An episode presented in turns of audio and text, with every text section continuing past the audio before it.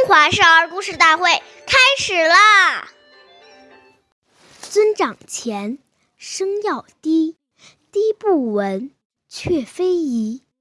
尊长面前讲话，声音要低一些，但回答的声音太小，让人听不清楚，也是不适宜的。岁月易流逝，故事永流传。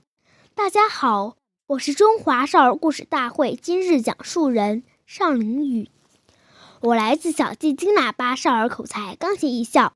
今天我给大家讲的故事是《城门立雪》第二十三集。宋朝时有个叫杨时的年轻人，不仅很有学识。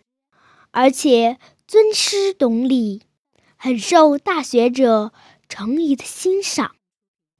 一天，大雪飘飞，杨时和游作去拜见老师程颐，正巧赶上程颐在屋子里休息。游作刚要上门敲门，杨时拦住了他，示意他不要打搅老师休息。于是两人便恭敬地站在门外等，等陈怡醒来。过了很久，陈怡终于醒了。这时候，门外的雪已经积了一尺多厚了。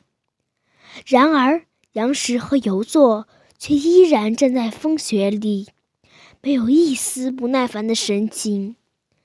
程怡看到了，很受感动。把自己一生所学的知识，都教给了这两位学生。下面有请故事大会导师王老师为我们解析这段小故事，掌声有请。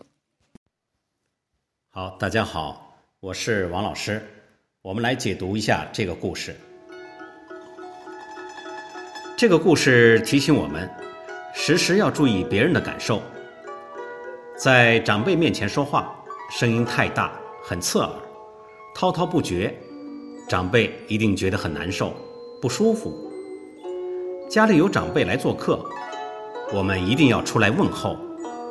从小，我们就要养成在长辈面前言谈举止要落落大方，要有一种柔和的气质。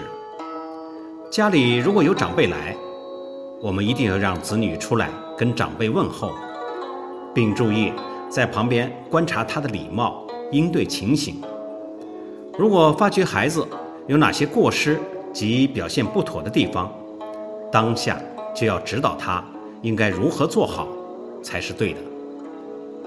好，感谢您的收听，我们下期节目再会。我是王老师。想参与讲故事的同学，请关注我们的微信号“微库全拼”。八六六九幺二五九。